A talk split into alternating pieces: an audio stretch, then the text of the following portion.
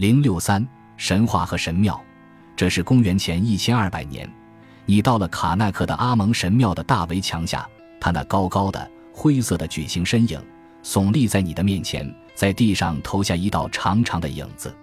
这些墙保护着里边的神庙群，把城市的拥挤喧嚷与神庙的纯净圣洁分隔开来。你进入神庙区域，看到了远处的阿蒙神庙的砂岩外墙。阿蒙神庙的入口处是高高的塔门，门面上的旗杆高高耸立，国王的肖像与诸神的肖像深深刻在砂岩上。塔门的高度要远远高于你家附近的任何建筑物，这营造出一种令人敬畏的氛围。你会赞美诸神庇佑埃及，在周围，朝圣者用手指抓着墙，希望能带走一点神庙的神圣力量。其他人在抚摸过去贵族的雕像，这些雕像在入口处或蹲着或跪着，如石头哨兵一般，茫然地凝视着前方，如同时间永远停滞了一般。每一道通向阿蒙的房子这一神圣区域的木头门都对你关闭着，只有在特殊时候，这些门才会被打开。公众才暂时被允许进入神庙的神圣的内部区域，而且只能进到外部的庭院，在那里获准进入的朝圣者们又会看到古埃及精英们的雕像。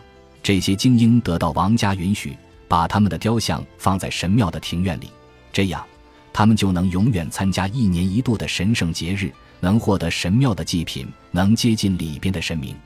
然而，今天不是特殊的日子。进入神庙需要举行净化仪式，不是祭司或法老的话，你是进不去的。一座埃及神庙不像一座教堂或清真寺，它不是城镇或城市里普通民众定期聚集和祈祷的地方，而是神的房子，神在地上的宫殿，天空与大地的连接处，宇宙的象征。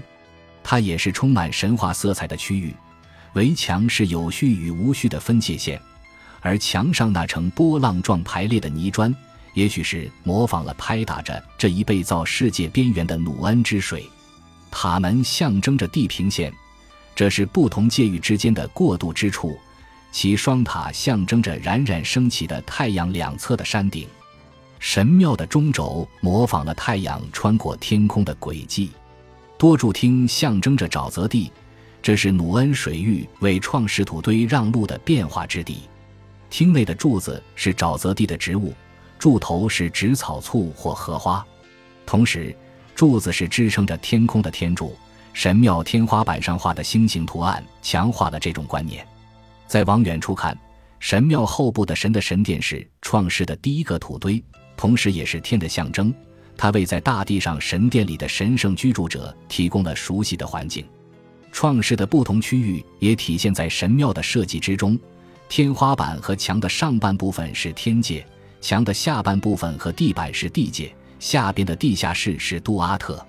在神的神殿内，神化身于崇拜雕像之中，雕像由石头、金子、银子或镀金的木头做成，并用宝石进行装饰。